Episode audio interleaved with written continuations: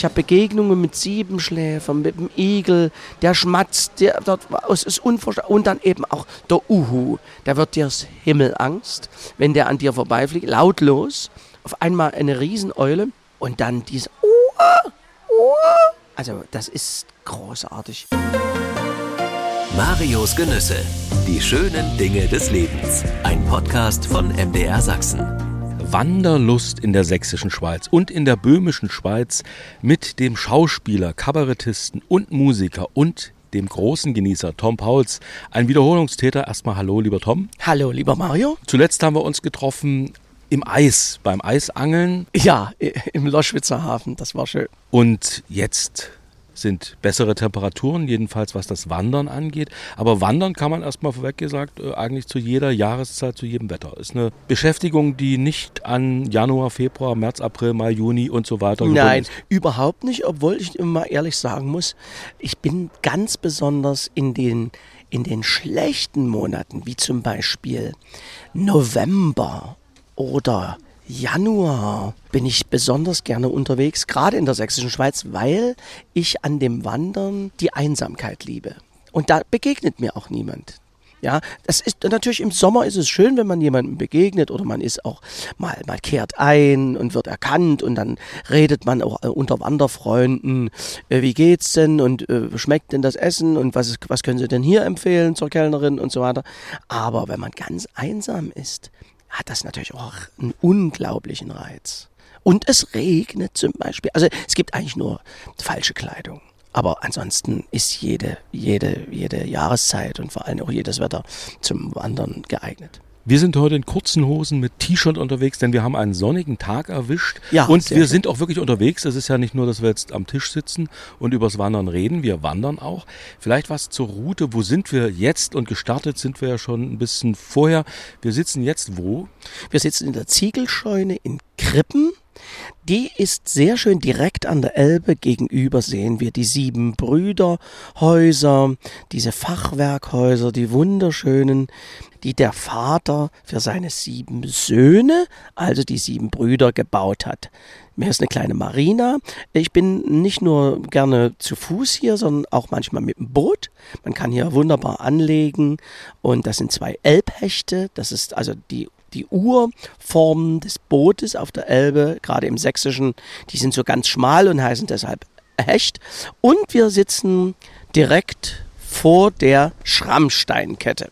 Ja, und man hört es vielleicht ein bisschen am Mikro. Der Wind weht und das ist aber fürs Wandern eigentlich eine tolle Sache. Man hat also, wenn der Schweiß einem ein ja. wenig auf die Stirn kommt, gleich eine ganz natürliche Ventilatorenabkühlung. Genau, und im Elbtal zieht es immer. Ja, also es gibt ganz, ganz wenige Tage, wo es einfach nicht windet. Und hier ist es immer so. Sehr angenehm. Wir sitzen an der Elbe, da gibt es immer mal so ein paar Nebengeräusche. Also auch jetzt fahren natürlich Schiffe und hier hinten, ich weiß nicht, ob man es hört, ist gerade so ein Geräusch von einem Bagger, Schlepper, der auf der Elbe möglicherweise was zu tun hat. Wir ja. wissen es nicht genau, wir sehen es nicht.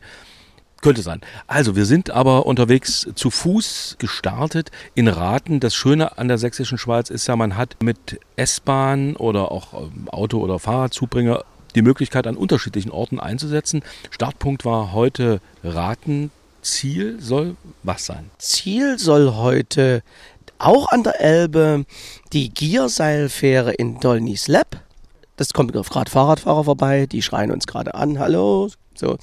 Äh, nein, äh, wir gehen dann ins Böhmische hinein und das ist ja noch, also die Böhmische Schweiz ist noch weniger erschlossen als die Geheimtipps in der sächsischen Schweiz und man hat den Eindruck, man kommt in das KUK-Reich, man kommt also nach Böhmen, nach Tschechien und in eine andere Zeit, ja. Und, und, und, das sieht man dann auch an der Architektur. Die Dächer sind wie in Österreich-Ungarn überall völlig anders, mit Metall bedeckt. Das hat was mit dem Schnee zu tun, der dann, der dann immer abfließen muss. Und das Leben ist ein anderes. Auch der Böhme in seiner wunderbaren gelassenen Art und Weise, der Genießerchen, der schon früh am Pilsner sitzt. Also das ist wunderschön. Die Tschechen sollen ja, die Böhmen sollen ja das säkularisierteste Volk sein, also die, die am wenigsten irgendeiner Religion angehören. Und ich habe mal den schönen Spruch gehört, in Böhmen hat die Bibel einen Henkel. Ja, ich glaube, auf der ganzen Welt gibt es das nur in, in Tschechien. Tom, du magst das Wandern besonders in den einsamen Zeiten des Jahres. Das schaffen wir heute nicht ganz, weil die Sonne scheint. Es ist eigentlich tolles Wanderwetter, aber es gibt eben in der sächsischen Schweiz und in der böhmischen insbesondere Möglichkeiten, fernab des Mainstreams zu gehen. Also wer sich heute vorgenommen hat, über die Schrammsteine zu laufen, tolle Strecke, wunderbare Strecke, dürfte aber heute ein Tag sein, wo man nicht ganz alleine ist. Mhm. Aber es gibt eben auch, da bin ich froh, dass ich dich an der Seite habe, die kleinen Wege, die kleinen besonderen Abschnitte, wo man selbst in der Hochsaison oder selbst an tollen Tagen des Jahres unterwegs sein kann. Ja, auf jeden Fall. Und ich entdecke auch immer wieder was Neues. Sowohl Wege als auch Pfade, als auch äh, Vegetation und Tiere, ja. Gerade die, die, Tiere, das ist auch ein Thema in der sächsischen Schweiz. Ebenso wie, wie die Landschaft ständig wechselt, wechselt auch die äh, teilweise die Vegetation und dann in diesen wunderbaren Klüften und in, in den Feuchtgebieten unten treffen wir den Feuersalamander zum Beispiel. An bestimmten Stellen, wo man den fast immer sehen kann. Ich verrate natürlich jetzt nicht wo. Oder auch die Gebirgsstelze. Wir kennen ja alle die Bachstelze, die gibt es überall, aber die Gebirgsstelze, die sieht so ähnlich aus, hat, ist, hat einen gelben Bauch. Und solche wunder, wunderschönen äh, Sachen. Oder auch, es gibt hier gerade in der böhmischen Schweiz, die gibt es nämlich in, in Deutschland nicht, also in, in der sächsischen, auf dem sächsischen Gebiet, nämlich Schmetterlinge, bestimmte Schmetterlinge. Und zwar der Trauermantel. Da gibt es im Kartal, sehr zu empfehlen übrigens, das Kartal mit zwei A im Böhmischen, dort äh, gibt es die wie Sand am Meer, also diese wunderbaren Trauer, Trauermäntel, Schmetterlinge, also ganz, ganz toll. Und, und, und, und wie es dort auch riecht, ja, dort, äh, da, nun gehen die Fichten alle ein. Das ist auf der einen Seite bedauerlich, wir merken aber, dass der Wald umgebaut wird. Also die Fichte gehört ja auch eigentlich nicht hierher. Ja, die ist ja äh, erst vor 250 Jahren hierher gekommen und die stirbt jetzt aus durch die Trockenheit. Dennoch bleibt es ganz interessant, ja, die, die, dieser Waldumbau. Äh, und der wird natürlich vom Menschen auch gemacht. Wir haben jetzt als Leitbäume die Eiche, die Buche und vor allen Dingen die Weißtanne die keine Rolle mehr so groß spielte, aber äh, die wird die Fichte sicherlich irgendwann ablösen. Und deshalb verändert sich auch die Landschaft und das ist interessant. Also ich höre hier einen fundierten Optimismus heraus. Wir haben alle von den Waldbränden gehört, die nicht nur äh, im Süden Europas stattgefunden haben, sondern eben auch jetzt hier. Also es gibt aber auch die Hoffnung, dass durch den äh, Wandel Neues kommt, was dann vielleicht eben resistenter ist. All das kann man beim Wandern besprechen. Ja. Und da Wandern ja, ja, eben aus Pausen besteht, die haben wir gerade gemacht. Ja. In der Ziegelscheune, Krippen gegenüber von Bad Schandau, Postelwitz. Wir ziehen jetzt weiter. Ja, Richtung, richtig. Ja. Jetzt wird es auch langsam voll hier. Jetzt kommen die Leute, die bauen hier um, teilweise, weil da reichen die Tische nicht und wir hören, dass sie kratzen und so weiter. Und man lernt eben immer wieder nette Leute kennen. Genau, und in diesem Sinne ziehen wir jetzt weiter. Wir ziehen weiter, ja. ja. Richtung Schöner und dann sind wir an der Grenze und da melden wir uns dann, glaube ich, nochmal. Genau. Bis gleich. Bis gleich.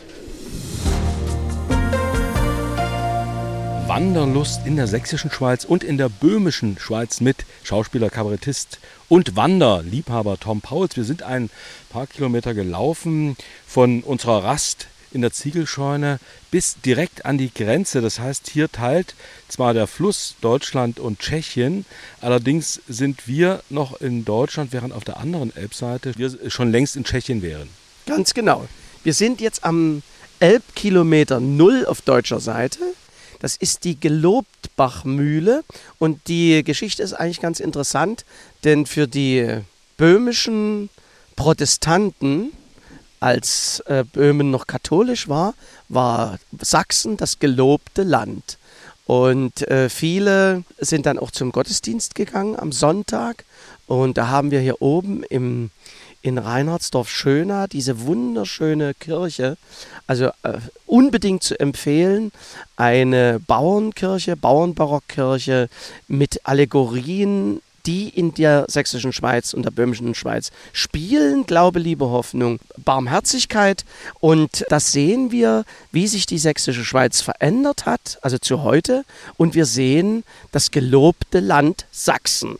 Und da gibt es auch eine böhmische Treppe, weil die Protestanten aus Böhmen natürlich oft zum Gottesdienst zu spät gekommen sind und haben dann den, den, das, das Ritual dort, also die Zeremonie sozusagen gestört und da hat man extra eine böhmische Treppe eingebaut, sodass die Böhmen von hinten in die Kirche kommen, ohne zu stören. Und das ist ganz interessant. Und ich stehe jetzt mit einem Fuß im gelobten Land und dem anderen in Böhmen. ja, was ja auch ein gelobtes Land ist heute für uns. Ja, für uns. Denn wir kosten Fall. ja dann noch ein bisschen vom guten böhmischen Bier, was für viele Männer zumindest, aber auch Frauen, Wanderinnen zu so einer Tour durch die sächsische und böhmische Schweiz auf alle Fälle gehört ich, mir fiel gerade ein, wenn es mal nicht mehr so klappt auf der Bühne, als Reiseführer wärst du ja auch perfekt. Also du hast immer auch Geschichten bei den Wanderungen, die du dir aber auch selbst erwandert hast, hier im Gebiet, ja? Ja, aber ich gehe oft mit Freunden, die wissen da auch noch viel, viel mehr. Und da entdecke ich die Gegend. Und nochmal auf äh, Genüsse zu kommen, Mario, wenn wir gehen jetzt nach Dolny Slap und essen dort natürlich die traditionelle, wie sagt man? Klubber. Gulasch, genau, Gulasch, Gulasch. also das, das, traditionelle Gericht. Gulasch, knädelig und trinken ein schönes Bier dazu, das gehört auch immer dazu. Soweit ist es allerdings noch nicht, denn hier am, äh, am Gelobtbach kann man sich ein bisschen abkühlen, wenn es sehr heiß ist oder wenn man sich sehr in Hitze gewandert hat. Gibt es also ganz unten am Elberadweg so einen kleinen Wasserfall wäre fast übertrieben. Ja, ein kleiner Bach. Ja. kleiner Bach. Da der Gelobtbach ist das. Der Gelobtbach, von dem Tom jetzt eben so wunderbar erzählt hat. Und da kann man mal äh, mit der Hand sich das Gesicht schön abkühlen. Ja, und wenn man, man kann natürlich auch im Sommer, wenn man das will, in der Elbe baden. Die hat eine durchaus gute Wasserqualität und dort am Gelobtbach Einlauf ist die Elbe mit am tiefsten. Das sind teilweise fünf Meter ist die dort tief und da kann man schon schwimmen. Schwimmerbereich. Ja. Also die kleinen Kinder bitte nur zugucken lassen beim Wandern ist es ja so, man macht das, um aktiv zu sein, um sich zu bewegen, um Landschaft zu erkunden, also nach außen hin was zu tun mit den Augen. Aber Wandern ist ja auch was, was man für seine Seele tut. Ist das bei dir genauso? Ja, und je nach Gemütslage oder Problemlage ist es bei mir so, dass ich entweder alleine gehe.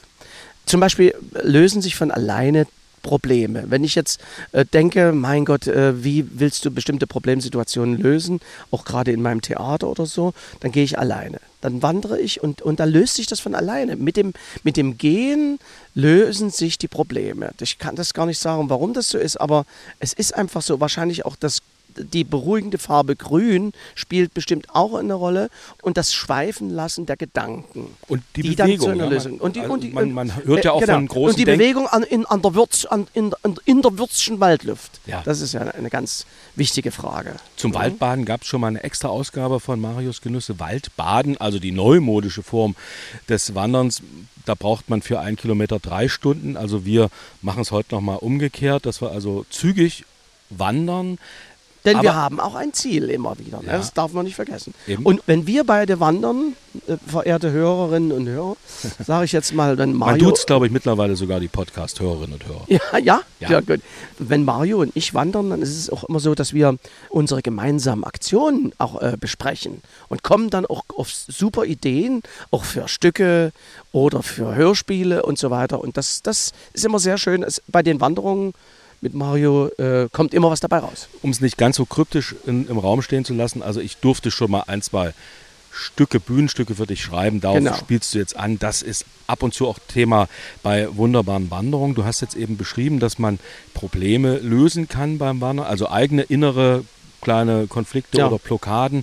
Man hört ja auch von den großen Denkern, die nicht immer auf Wanderschaft gegangen sind, aber auf und ab gehen im Zimmer, um auf gute Gedanken zu kommen. Aber der eine oder andere größere Geist ist ja auch tatsächlich hier genau durch diese Gegend gelaufen, gewandert und mhm. hat äh, ja in dem Falle Musik für die Welt geschrieben. Du meinst Richard Wagner zum Beispiel? Ja, ja, genau. Der war ja sehr, sehr oft unterwegs, sowohl im Böhmischen, also ich habe mal gelesen, dass er auf dem Schreckenstein den Tannhäuser entworfen hätte. Während eines Gewitters soll er dort oben im Bettlaken gestanden haben und gegrübelt und dann hat er, hat er den Tannhäuser entworfen. Generell ist ja die Elblandschaft sowieso sehr inspirierend gewesen äh, für Wagner, äh, insbesondere Lohengrin, den er in Graupa geschrieben hat. Und er war dann Hofkompositeur und hat ja auch viele, viele Stücke auch uraufgeführt an der Dresdner Semperoper. Im Prinzip kann man ja tatsächlich in Dresden starten für so eine Wanderung durch die sächsische und böhmische Schweiz. Da beginnt zum Beispiel der Malerweg oder der Musiker- und Dichterweg. Also äh, da, wo auch Wagner losgelegt hat ja. mit dem eiligen Schritt, kann man starten. Wir sind heute ein bisschen haben ein bisschen geschummelt mit der S-Bahn bis Raten. Das ja. ist, wie schon erwähnt, immer die Möglichkeit äh, in diesem wunderschönen kleinen Gebirge oder diesen beiden kleinen Gebirgen, dass man sich hier und da in eine Eisenbahn setzen kann und auch mal ein paar Kilometer abkürzen kann. Ja, das kann man auch. Aber ich habe dich unterbrochen. Ja, und wenn wir uns zum Beispiel die Gegend angucken, wo wir auch aber ab und zu sind, im Polenstal, bei Hohenstein auch, wo es die Wolfsschlucht gibt, aus dem legendären Freischütz von Karl Maria von Weber, der sich auch hier unheimlich inspirieren lassen hat. Woran liegt das, glaubst du, dass gerade dieses Gebirge dich da angezogen hat? Das hat weil, ja, ja. weil das eine, eine, das ist eine mystische und mythische Landschaft, die zur Fantasie unheimlich anregt und künstlerische Prozesse einfach herausfordert. Wenn wir schon alleine die äh, Gesteinsformation sehen, wie uns die, die, die Steine anblicken, überall, ich sehe überall Gesichter, ja. Und jetzt habe ich gerade auf der Felsenbühne Raten gespielt äh, in dieser Saison im Sommer. Und da, wenn man da in dem Wählgrund steht und also man, man, man ist ergriffen, es schauert einen auch und die Fantasie wird hier angeregt. Das ist das Schöne. Und das kann man bei vielen Wanderungen hier durch die sächsische und durch die böhmische Schweiz erleben. Das habe ich von dir mal so auf den Punkt gebracht gehört. Man hat eben diesen Widerspruch, den man vielleicht auch in seiner Seele findet, zwischen tiefstem Dunkel und dem größten Licht, also die Schluchten, Schlüchte, ja. wie jeder Fachmann sagt, oder genau. also da, wo es feucht und wo selbst im Sommer keine Blume wächst, nur Moos und dann aber eben die großen freien Ausblicke, zum Beispiel von den Schrammsteinen oder viele, vielen anderen Aussichtspunkten, die es ja gibt, genau, wo man dann, dann wieder die Weite hat. Ja, und man hat es dann plötzlich warm und, die, und, der, und der Kieferngeruch und äh, es, es ist anheimelnd da oben und dann die, der, dieser freie Blick gegenüber der, dieser Enge, der Schlüchte, der Spalten, der Gräben, der, der, dies, diese, diese Gesteine voller Moos und Flechten. Und das ist äh, faszinierend. Nun, wer vor 40, 50, 60 Jahren in Deutschland, Ostdeutschland geboren worden ist, hat ja lange Zeit als Schweiz nur die sächsische Schweiz, es gibt noch ein paar andere Schweizen auch in Ostdeutschland, kennengelernt. Ich glaube aber, dass die sächsische Schweiz eine der wenigen nicht-Schweizer Schweizen ist, die durchaus diesen Namen verdient haben. Es sollen ja auch sogar zwei Schweizer gewesen sein, die dieses Elbsandsteingebirge, was ja der eigentlich korrektere Name wäre, äh, zur Schweiz umgetauft haben, die sich ja. erinnert gefühlt haben. Ja, ich bin, äh, das hat was mit der bildenden Kunst zu tun. Die waren beide in Dresden äh, be beschäftigt als Maler und haben eher die künstlerische und vor allen Dingen die bildkünstlerische äh, äh, sächsische böhmische Schweiz entdeckt und das Elbgebirge. Aber sie sind keine Entdecker dieser Gegend, denn wie ich vorhin schon sagte, im Reinhardsdorf haben die Leute vor, vor 200 Jahren eher diese Gegend visualisiert. Das darf man nicht vergessen. Also das, wird, das klingt immer so, als ob wir zu blöd sind, unsere eigene Gegend wertzuschätzen und sie auch als Inspirationsquelle zu, zu sehen. Also deshalb ist, sind die nicht die zwei, Adrian Zink und, und Anton Graf, sind nicht die Entdecker der sächsischen Schweiz. Kleiner Einschub, was hier so rauscht, ist nicht ein Tonbandfehler, sondern wir stehen an so einer kleinen Quelle, wo es im Hintergrund äh, rauscht. Das ist also Natur, Naturgeräusch, was hier quasi als Atmo frei ja, Haus geliefert ja. wird. Ich weiß nicht, ob man es so deutlich hört, aber sollte sich jemand wundern, dass hier so ein kleiner Hintergrundpegel ist. Ein kleines, ein kleiner Wasserfall äh, ins Wasser. Auch das genau. gibt es natürlich hier in der, in der sächsischen Schweiz oder im Elbsandsteingebirge, was auch die Menschen schon vor de, den Malern entdeckt haben, was die toll fanden an, an ihrer Heimat. Ja? Das war es ja immer für die Menschen, die hier gelebt haben. Äh, dennoch gilt ja, und wir sind in einem touristischen Gebiet, das kann man nicht wegdiskutieren, auch wenn man an so tollen sonnigen Tagen wie heute einsamere Wege finden kann. Es ist seit 200 Jahren, über 200 Jahren ein touristisches Gebiet und daran haben, daran haben schon Dichter und Künstler ihren Anteil, ja, dass man das auch der Schönheit willen und wie du eben sagst, mystisch und wegen der Mystik und wegen der Mythen entdeckt hat. Das ist nicht ganz wegzureden. Das, äh nee, es gibt ja auch einen gewissen Sagenschatz auch hier. Jede, jedes kleine Nest hat, äh, hat eine Entstehungsgeschichte, die teilweise mit, äh, mit, und so heißen ja auch die Felsen, mit, den, mit Nonnen, mit Mönchen und so weiter äh, zu tun haben, mit, äh, mit Teufelskammern, Teufelsärgern und so heißen die, die Felsen und die Gegend auch. Und es ist dennoch so urig sie ist, ist es doch eine Kulturlandschaft. Das dürfen wir auch nicht vergessen. Ja, das hört auch bei den Bäumen, die du vorhin schon beschrieben hast, nicht auf. Also wenn man alte Stiche sieht aus dem 16. Jahrhundert, als Königstein damals noch Festung gestochen wurde, da sind die Berge und Felsen eigentlich baumleer. Ja, es stimmt. Da hat man offensichtlich auch schon mal ein Energieproblem bestanden. Da ja. hat man das Holz äh, verfeuert. Ja. Und jetzt sind sie bewachsen, jetzt sterben sie aus anderen Gründen ab, beziehungsweise es werden andere Baumarten wieder gepflanzt. Ja, richtig. Auf der anderen Seite gibt es aber auch äh, Aussichten, die zugewachsen sind, was ich nicht so ganz toll finde. Denn wenn man zum Beispiel die Herkulessäulen im Bielertal sieht, in alten Stichen, war das eine Mondlandschaft, aber eine ganz faszinierende was heißt Mondlandschaft ist es ja nicht, sondern eben mit Spitzen und Zacken und, und, und Säulen, wie man sagt. Das hat man früher gesehen, als keine Bäume waren und plötzlich ist alles zugewachsen und jetzt sieht man es wieder. Oder die Wiesensteine dort an der Ottomühle. Also niemand hat mehr geahnt, dass da Kletterfelsen dahinter sind. Und das ist aber der Lauf der Welt.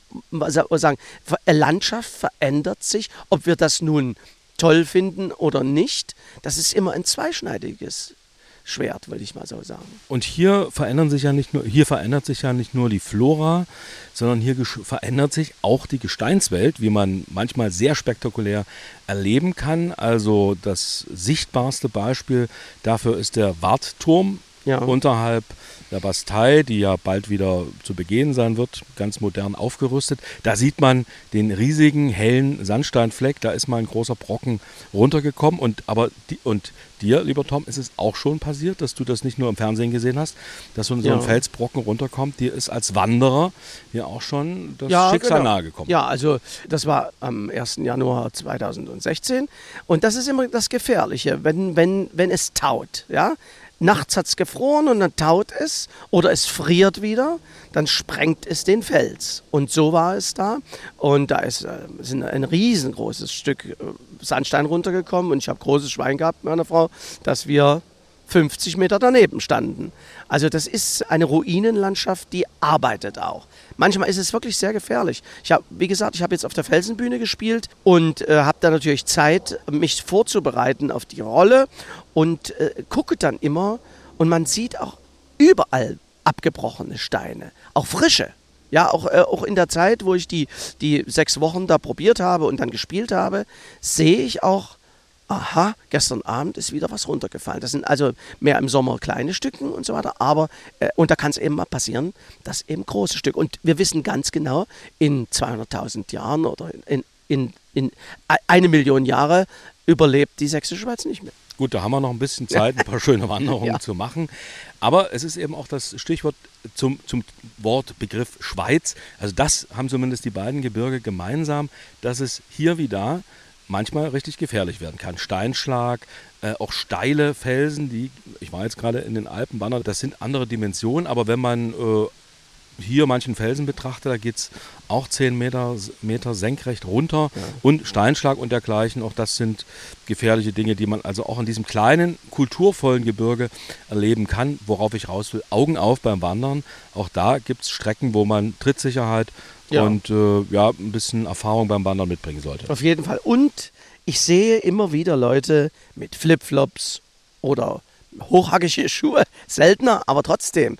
Äh, oder Turnschuhe. Turnschuhe sind nicht so doll geeignet. Also man sollte wirklich Bergschuhe Wanderschuhe auf jeden Fall mit einer durchaus ähm, flexiblen Sohle. Also nicht wie das Geröll in, in, in den Alpen oder so. Das, die brauchen schwere, schwere Wanderschuhe, aber da, das, man sollte wirklich aufs Schuhwerk achten, weil das sind ja auch Strecken, die man zurücklegt, unwegsames Gelände, Trittsicherheit ist ganz, ganz wichtig. Da sind wir bei der Ausrüstung. Wenn du alleine oder mit ein paar Leuten lange oder länger unterwegs bist zum Wandern, was gehört da unbedingt dazu? Kleidung hast du angesprochen, bei den Schuhen waren wir. Ja, bequeme Kleidung. Insbesondere gibt es ja diese äh, Funktionskleidung, die ich auch ganz toll finde aber mittlerweile wird die auch in der Oper angezogen. Das halt und schwitzende Menschen neben, neben einem mit, mit, mit Bergausrüstung, das finde ich völlig fehl am Platz. Aber wenn man hier wandern geht, gibt es so wunderbare Sachen, wo man dann auch die, die Hose noch mit dem Reißverschluss lösen kann, da, weil man plötzlich kommt die Sonne raus und dann schwitzt die wieder oder dann wird es kalt. Also man sollte alles mit, mitnehmen, auf jeden Fall.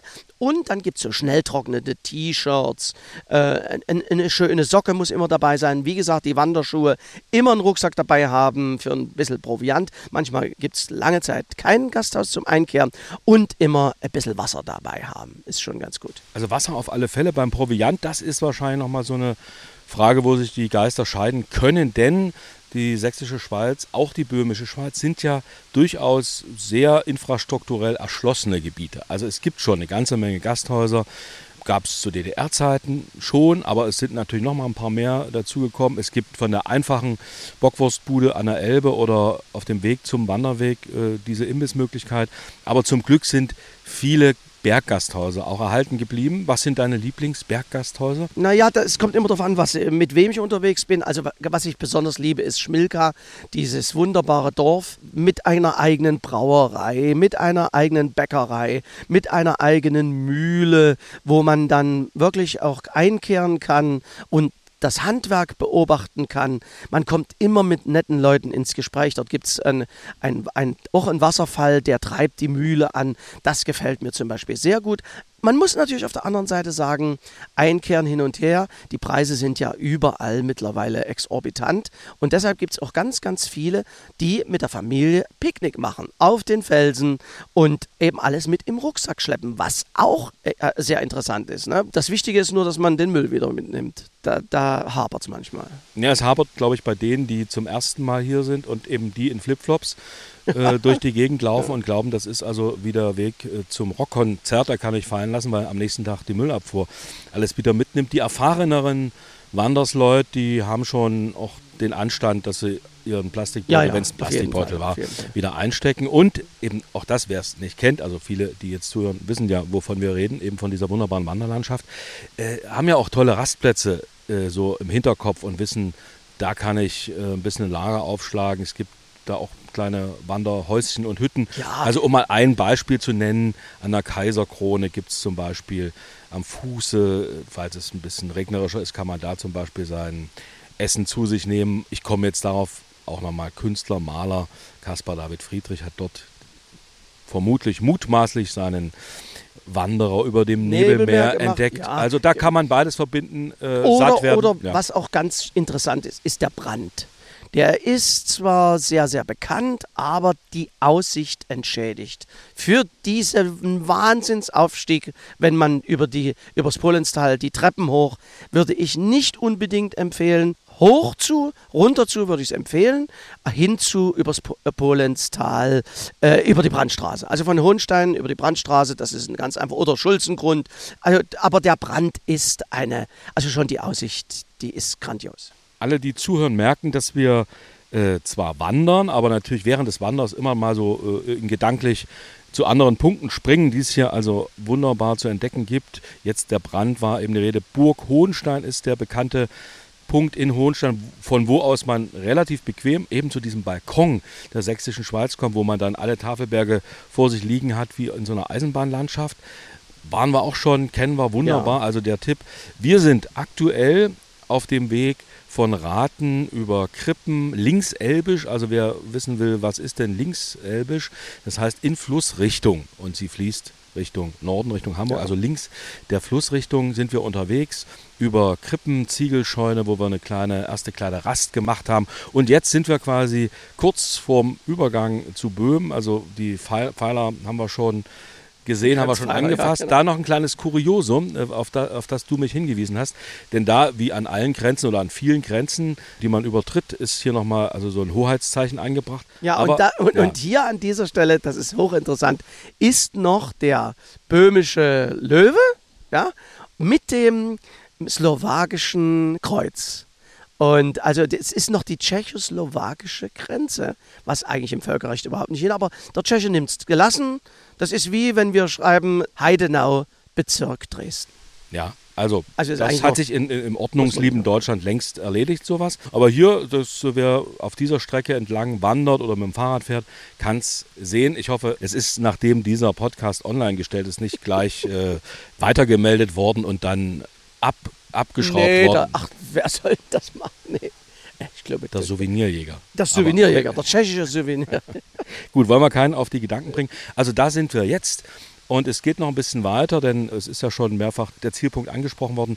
Dolny Slep, den deutschen Namen den verraten wir dann noch, wenn wir oben sind. Aber äh, in der Karte steht auf alle Fälle Dolny Slap. Da gibt es ein schönes Gasthaus. Ja. Wir hoffen mal, dass es geöffnet hat. Und ja, da melden wir uns dann wieder. Erstmal Marius Genüsse Wanderlust in der sächsischen und in der böhmischen Schweiz mit meinem lieben Gast Tom Pauls. Also bis gleich. Bis gleich. Wanderlust in der sächsischen und in der böhmischen Schweiz mit Tom Pauls, Wanderfreund, Schauspieler, Kabarettist, klar. Aber eben heute für den Podcast auf Schusters Rappen. Wir sind in Tschechien, in Dolny Slab. Jetzt haben wir auch erfahren und rausgekriegt, wie früher mal der deutsche Name war. Wir sind in Dolny Slab in Niedergrund. Der deutsche Name ist Niedergrund. Das ist schon ein Stadtteil von Decin, Tetschen-Bodenbach. Und wir sitzen hier an der Gierseilfähre in einem urigen Lokal. Sandstein natürlich, wo das Auge hinblickt. Auch wieder ein Bach in der Nähe, der hier plätschert und es ist urromantisch. Genau, und wenn man schon sieht, was wir tun, dann hört man jetzt auf alle Fälle, was wir gerade ah, machen. Ah, jetzt kommt das Bier, wunderbar. Sehr zum ja. Prosit. Und es schmeckt irgendwie in Böhmen noch einen Tick besser. Ja, woran und, liegt das? Ja, genau. Und äh, erstmal aus der Flasche schmeckt es ja sowieso nicht so gut. Und das Pilsner Urquell hat hier eine ideale Trinktemperatur aus dem Fass. In diesen Gläsern, da sehe ich immer den Schweg vor mir wie der dann sagt, um sechs Uhr nach dem Krieg sind wir hier wieder da und so. Äh, das macht einfach Spaß. Und gerade in dieser urigen Atmosphäre auch diese Sandsteinfelsen. Man kann auch hier wunderbar wandern, auf beiden Seiten. Über die sächsische Schweiz als Wandergebiet, über die böhmische Schweiz als Wandergebiet sind natürlich schon Reiseführer, Fernsehsendungen, Bücher und was es alles gibt geschrieben worden. Also es ist eine Welt, die schier unendlich ist. Ein kleiner Punkt, den wir beide, glaube ich, kennen und schon mal gemacht haben, nicht zusammen, aber unabhängig voneinander, das Bofen. Also eigentlich so eine Klettertradition. Bofen ist ja auch gut sächsisch. Du genau. wirst mir jetzt gleich sagen, was es heißt. Berufen ist äh, im Freien übernachten, sozusagen. In einer Art Höhle oder einer Überdachung, meistens im Sandstein. Berufen, ja. Äh, da gibt es das große Problem, dass eben, gerade wenn Waldbrandgefahr war, dass es da zu Vorkommnissen kam, insbesondere im Nationalpark Sächsische Schweiz. Und deshalb ist es teilweise jetzt mittlerweile verboten und, äh, und nur noch für Kletterer, die dann also auf die Felsen steigen, damit sie die Nähe zum Felsen haben, übernachten die dann eben so. Aber es gibt eben auch Bofen, und das muss man mal sagen, die nicht im Nationalparkgebiet liegen und dort ist es durchaus noch gestattet. Also erstmal so als kleiner Service. Als kleiner Service. Man, man, genau. soll, man soll immer mal gucken auf den Internetseiten des Nationalparks. Da sind tatsächlich, wenn man genau gefunden hat, wonach man sucht. Äh, ein paar Stellen, wo es offiziell erlaubt ist, natürlich außerhalb von Waldbrandgefahr und Sonderregelung, deshalb immer tagesaktuell schauen. Und um nochmal eben, Stichwort Genüsse, darauf zu kommen, was ist denn das Tolle daran, wenn man in so einem Gebiet, wenn man eine Zweitageswanderung macht oder vielleicht noch ein paar Tage mehr, ja, im Freien unter so einer Felswand, also in so einer Felshöhle übernachtet. Das ist ein Erlebnis, das muss man einfach das muss man erlebt haben. Das ist so grandios.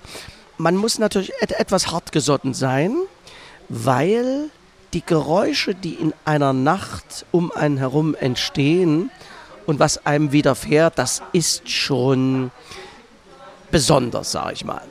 Unter anderem sind auch Sternenhimmel zu erleben, die man in der Stadt einfach nicht hat.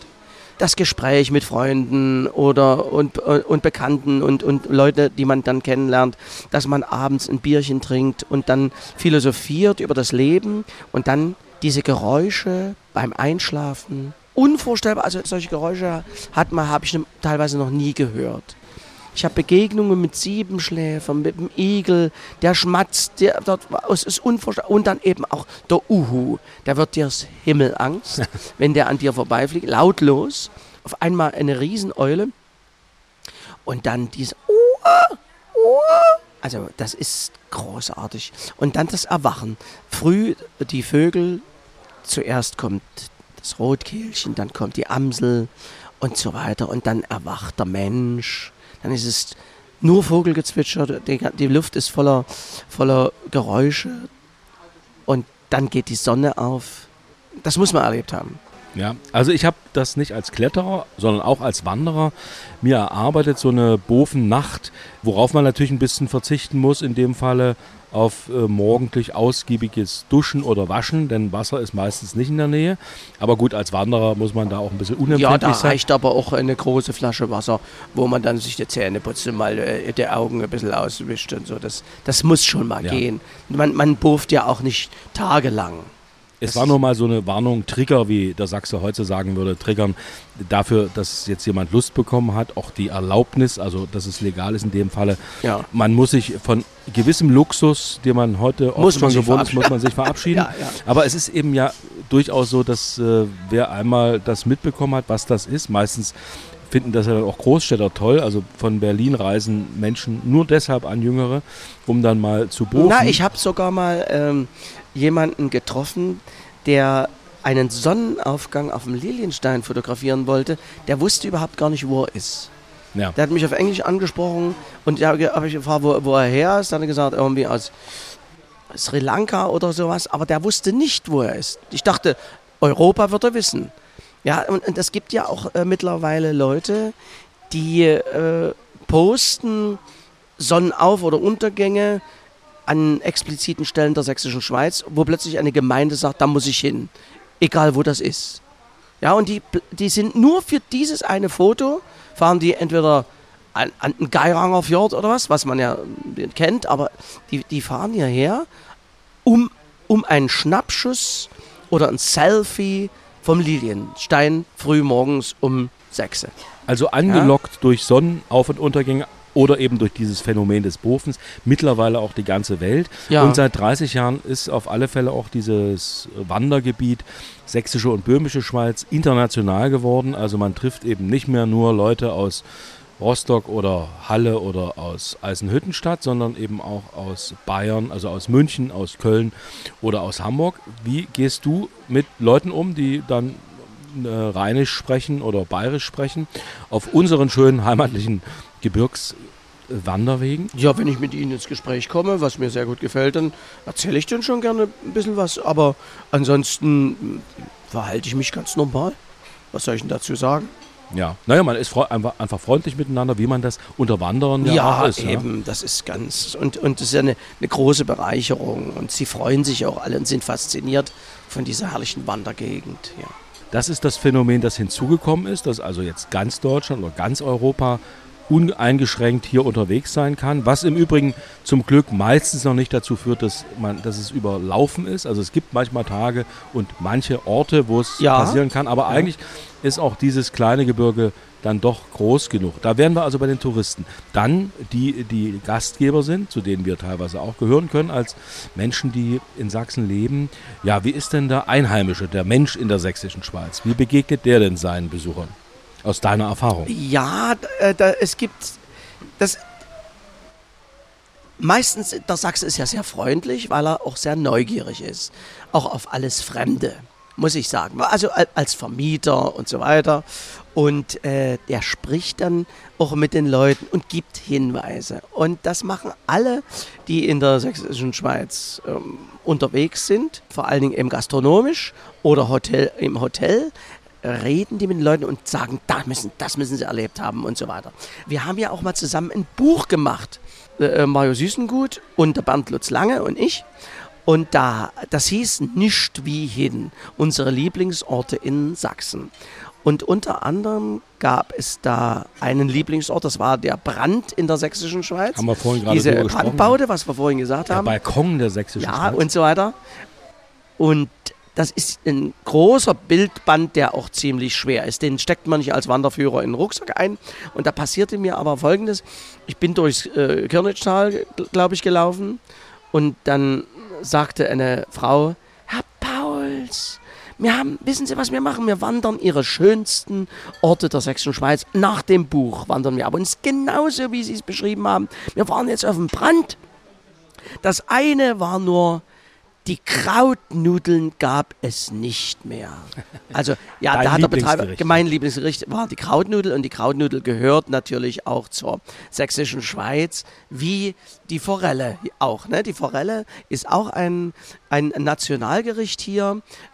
Wir haben noch Bäche, wo, wo die Forellen drin sind und wir haben mehrere Forellenschenken und Räucherforelle und so weiter. Das ist sehr schön, aber der Krautnudel ist, ist so mit Knackwurst und mit, mit Kraut und mit Kümmel und mit Spirali-Nudeln. Und die waren gerade aus. Das war die Zeit, als es keine Nudeln gab. Ja, genau. Jetzt gibt es wieder welche. Also hoffen wir mal, dass es äh, zur Ja, in aber der auf dem Zeit, Brand in gibt es keine mehr. Auf dem äh, Brand, die haben die Karte Ah. gewechselt. Ah, kann, an dir kann es nicht gelegen. Nee, Oder du warst zu selten dort. Ja. Aber du hast es eben angesprochen, also neben der von dir sehr verehrten Krautnudelsuppe, aber eben nur Nicht Suppe. Äh, Kraut, äh, von den von dir sehr verehrten Krautnudeln, Krautnudeln, ja. äh, die es nun leider gar nicht mehr gibt. Äh, das ist also war nun wirklich ein Gericht, was und ist ein Gericht, die Forelle. Wer zum Beispiel durch äh, zur Felsenbühner Raten geht oder zu, durch den Amselgrund in Raten, da sind ja Forellen, mö- äh, sind ja Möglichkeiten, Forellen zu essen, ja, frisch Ja. geräuchert, kann man da zum Beispiel probieren. Es gibt sicherlich noch ein paar andere Orte, wo man das in der sächsischen Schweiz tun könnte. Was wäre denn noch so ein Gericht, wo du sagst, das gehört auch hierher? Ne, der Kra Krautwickel. Ja, Krautwickel würde ich jetzt auch sagen. Und ja, die traditionellen Gerichte wie Jägerschnitzel, wie Befsteck. Ja, der Berliner sagt Bulette. Deutsches Befsteck, hat meine Oma immer gesagt. Oder was gibt es noch? Na, die traditionelle sächsische Kartoffelsuppe, wo die Würstchen schon angebraten, geschnitten und angebraten sind. Jetzt sind wir ja schon in Böhmen und die böhmische Küche, wir haben es ja schon durch den Klang des Glases, des Bierglases. Jawohl. Noch ja, nochmal. ja. Es schmeckt einfach beim Wandern. Ja? Also es ist auch schnell wieder raus. Ach, man, wunderbar. kann also Ja, durchaus eins zu eins, ja, ein Kilometer, ein, ein Schluck Bier, so rum vielleicht, ähm, sagen. Aber in Böhmen, wo wir jetzt gerade sitzen, im, in Niedergrund hieß es früher mal, Dolny Slap heißt es heute, das Lokal direkt am Elberadweg mit Blick durch so Fenster von der Terrasse auf die Elbe. Hier gibt es neben dem böhmischen Bier, und das haben wir gerade gegessen, äh, das ganz typische, was, glaube ich, jeder deutsche Richtig. Tourist mal probiert. Knödel und Gulasch. Wobei der Gulasch in verschiedensten Art und Weisen dargereicht wird. Insbesondere haben wir beide heute Hirschgulasch gegessen. Der war nicht so schlecht. Ich habe schon besseren gegessen, muss man sagen. Äh, Gerade in, in, in Böhmen. Aber es gibt auch den Sägediner Gulasch, der ist mit Kraut. Dann gibt es noch den äh, Schweinegulasch und Rindsgulasch auch. Also in verschiedenen Varianten. In de, die, meistens ist die Soße auch etwas sämiger. Der Böhme kocht sehr, sehr gerne mit Sahne. Mit aus Sahnegulasch. Also gerade, äh, es ist eine reichhaltige äh, Küche auch diese Süßspeisen, Buchteln und was ist der, wie das alles heißt und, und, und wunderbar mit, mit, ähm, mit Vanillesoßen und sowas alles mögliche. Als Nachtisch äh, gibt es die herrlichsten Gerichte hier so. Einfach, aber deftig. Ja, und äh, das ist ja auch oft durch die genau. österreichische Küche mit beeinflusst. Deshalb gibt es hier und da zum Nachtisch auch noch einen Palatschinken mit Eis zum Beispiel, habe ich auf vielen Karten schon Ja. gesehen und hin und wieder auch mal gegessen. Jetzt sind wir in der böhmischen Schweiz. Was sind hier deine Lieblingsorte, wenn man mal von Dolny Slap absieht? Äh, auf der anderen Elbseite, also Reps, rechts Elbisch, ich habe vorhin so gefragt, gibt es denn da auch Wanderwege? Da sind dir gleich ein paar Ziele eingefallen. Ja, es, es gibt da ganz viel. Zum Beispiel gleich in Herrnsgrätschen drüben, dass man in der Edmundsklamm mit dem Boot fährt, Präbischtor, klar, da muss man gesehen haben. Aber auch das Belvedere ist ein Geheimtipp. Das ist eine Felsenanlage in Form eines Theaters. Ich sehe das immer wie ein Theater, war hoch über der Elbe, ganz massiv in Stein gehauen. Also ein Das wunderbarer. Blick.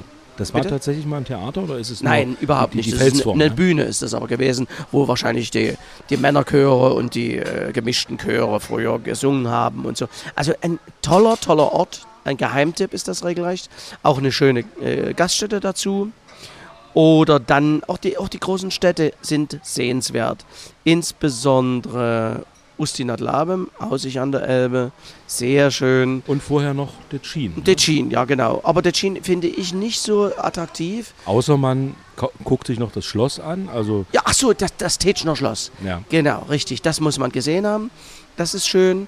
Und Wa- Was ja auch, äh, wir hatten es vorhin schon von den Malern, die mit dafür verantwortlich sind, dass selbst wenn noch keiner hier oder wenn jemand noch nicht hier war, man schon mal einen Blick in die sächsische Schweiz geworfen hat. Der von uns verehrte Kaspar David Friedrich, Friedrich genau. hat den Tetschner Altar, also es war ein Bild, das er für diesen Das Bild heißt eigentlich, äh, das Kreuz. Kreuz im Gebirge Ja.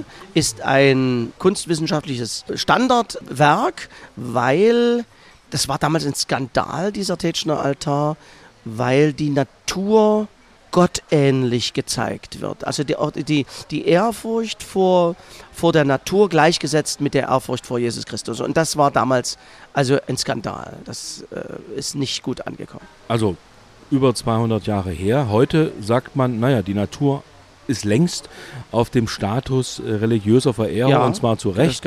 Auch so, ich meine, auch wenn es Caspar David Friedrich noch nicht ganz so erfasst hat, wie wir es heute deuten würden, aber tatsächlich dieser Tetschner Altar, ganz berühmtes Bild, wer es sieht, also wer jetzt nicht mit dem Titel gleich umgehen kann, aber das Bild sieht, wird wissen, von was wir da reden. Es hat nichts mit Detschin direkt zu tun, es war aber für einen Für Altar, ein Altar dort in, in der äh, äh, in, in, der. Schlosskapelle bestimmt, hängt heute in der Dresdner Galerie Neue Meister und zeigt eben auch schon einen Einblick in die Welt, ja, mit viel Fantasie der, der sächsischen Schweiz. Man weiß nicht genau, was er da als Sujet gehabt hat, aber auf Doch, man weiß es ganz genau. Ah. Ja, der wunderbare Fotograf und Heimatforscher und äh, umtriebige Frank Richter hat ein Buch geschrieben und war auf der Suche nach den Originalschauplätzen der Gemälde von und Zeichnungen vor allen Dingen auch von Caspar David Friedrich. Und ist fündig geworden. Ob nun alles 100% stimmt, weiß man nicht, aber die Sujets sind verblüffend ähnlich. Und der, das Kreuz im Gebirge soll wohl im Honigsteingebiet, also im Radnergebiet um den Honigstein sein. Der hat ja natürlich immer verschiedene Dinge äh, komponiert und er hat ein ganzes Buch darüber geschrieben, hochinteressant, äh, in der Kirnitsch, auch einzelne Steine, die in den Bildern von Caspar David Friedrich vorkommen und das ist verblüffend. Das wäre also auch noch so ein Tipp, sich die sächsische und die böhmische Schweiz zu erschließen über die Kunstgeschichte oder über konkret über Bilder oder Zeichnungen, eben zum Beispiel von Caspar David Friedrich, gäbe noch ein paar andere, ähm, äh, Ludwig Richter zum Beispiel, Überfahrt am Schreckenstein, ist ja auch auf böhmischem Gebiet sozusagen angesiedelt. Das ist ein, ein, ein sehr, sehr schönes Bild, für meine Begriffe auch ein, ein Bild der Urromantik. Da fährt an einem alten, an einer alten Burg eine, ein Nachen über die Elbe und dieser Nachen ist beladen mit verschiedenen Generationen. Das heißt also, generell die Überfahrt über einen Fluss spielt ja in der Mythologie eine große Rolle vom Diesseits ins Jenseits und so weiter. Das ist also Allegorien sind da drauf, vom, ein, äh, vom Kreis bis zum Kind und so weiter. Und dann die, und dieses Schloss da oben am Schreckenstein. Ein urromantisches Bild äh, sucht man jetzt vergebens. Das Schloss ist noch da, also die Burg. Aber die Tschechen haben 1924 ein Wasserkraftwerk und eine Schiffshebeanlage dort gebaut. Oberhässlich, sicher dringend notwendig für die Energieversorgung und äh, die Ausbaustufe oder äh, ja, der Elbe. Äh, aber es ist verschandelt, leider. Dennoch nochmal, um den Faden aufzunehmen, wie man sich dieses Gebiet sächsische und böhmische Schmalz erschließen kann. Es gibt eben auch die Variante, das über Bilder aus früheren Zeiten zu tun, mit Büchern zum Beispiel, dem von Frank Richter sehr zu empfehlen. Es gibt wunderbare Land- und Wanderkarten, nicht nur gedruckt, sondern auch gezeichnet. Auch da bist du äh, Liebhaber und Besitzer einiger sehr guter, äh, ja, fast bis auf den Baum genau gezeichneten Karten. Naja, äh, viel interessanter ist, sind die handgemalten Karten aus der Neuzeit. Ja, genau die meinte ich jetzt, die handgemalten. Vom Kartografen Böhm, ein akribischer Mann. Dort ist wirklich jeder jede, jede Kurve, jede Wendung, Windung der Elbe, jede, jede Stiege, jede, jede Treppe eingezeichnet. Also schon alleine, ich habe ich hab ihn mal besucht in Hohenstein, wie er malt, das ist unglaublich und das sind richtige Schätzchen, die der malt. Also die, über die verschiedenen Wandergebiete der sächsischen und böhmischen Schweiz. Und man, er gibt ja dann auch viele, viele neue Ausgaben heraus, die dann ganz tief in das jeweilige Gebiet reingehen. Also es gibt natürlich die große Karte Sächsische Schweiz, aber eben dann auch die einzelnen Wandergebiete bis auf einzelne Gründe, glaube ich, herunter äh. Also ich bin, habe auf alle Fälle auch zwei, drei zu Hause und Wander Liebhaber und Wanderfreunde, die hier sehr oft unterwegs sind, schwören, glaube ich, alle auf diese Karten von Ja, Böhm. und es sind Kunstwerke. Das sind Kunstwerke und relativ preiswert, muss man sagen. Und dort siehst du auch diese, diese Abschnitte, wo, wo plötzlich ein Weg aufhört. Der schreibt auch rein, äh, dass die Wege rückgebaut werden, auch vom Nationalpark und so. Und das ist, auch die Farbigkeit ist interessant. Also ich, ich liebe diese Karten über alles. Und ich habe auch zwei, drei äh, privat signierte von ihm, wo er auch mein, meine kleine Laube in der sächsischen Schweiz eingezeichnet hat. Natürlich nur für mich. also, die la lassen sich ergänzen, die Karten. Wir sind heute gewandert, ich glaube so äh, bei Elbkilometer 28 liegt Raten. Ja. Da sind wir gestartet, sind also jetzt über den Punkt Null, ich glaube so zweieinhalb Kilometer nochmal. Jetzt also, wird es schon langsam dunkel hier.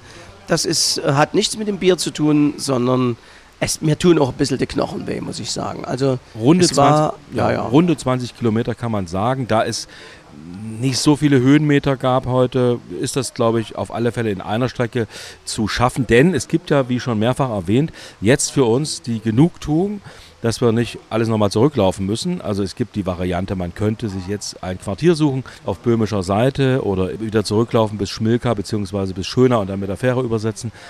Aber es gibt eben auch immer noch diese wunderbare Variante, äh, bis zur nächsten S-Bahn-Station zu gehen. Das ist eben nicht so weit von hier, von Dolny Slap, von Niedergrund und bequem. Bis Hirschmühle, bis Hirschmühle und dann, und dann und dann fahren wir mit der S-Bahn zurück. Wir machen das heute. Aber, äh, meine Damen und Herren, Sie können natürlich auch übernachten. Auch bei den Tschechen lässt sich's trefflich übernachten. Also das nur ein ganz kleiner Ausschnitt aus diesem riesigen Gebiet, heute mit den speziellen Vorlieben und Ansichten und Philosophien des Schauspielers, Kabarettisten und Musikers und ganz stark zu betonen des Genießers Tom Paus. Lieber Tom, ich bedanke mich für die gemeinsame Wanderung mit den wunderbaren Einblicken. Ja, immer wieder gern, Mario. Wir sind ja auch heute wieder zu großen Erkenntnissen gekommen. Und das können Sie auch, meine Damen und Herren, wenn Sie wandern. Wandern ist eine Lust. Ja, und nicht nur die des Müllers, sondern auch die des Marius und die des Toms. Es gibt eine Direktadresse zu diesem Podcast, mariusgenüsse.mdr.de. Wer also nochmal konkrete Fragen hat zu unserer Wanderstrecke oder zum Gebiet der sächsischen und böhmischen Schweiz, gern schreiben. Ich schreibe zurück oder hole Erkundigungen ein. Wenn euch dieser Podcast gefällt, bitte abonniert ihn einfach. Dankeschön und bis zum nächsten Mal. Marios Genüsse, ein Podcast von MDR Sachsen.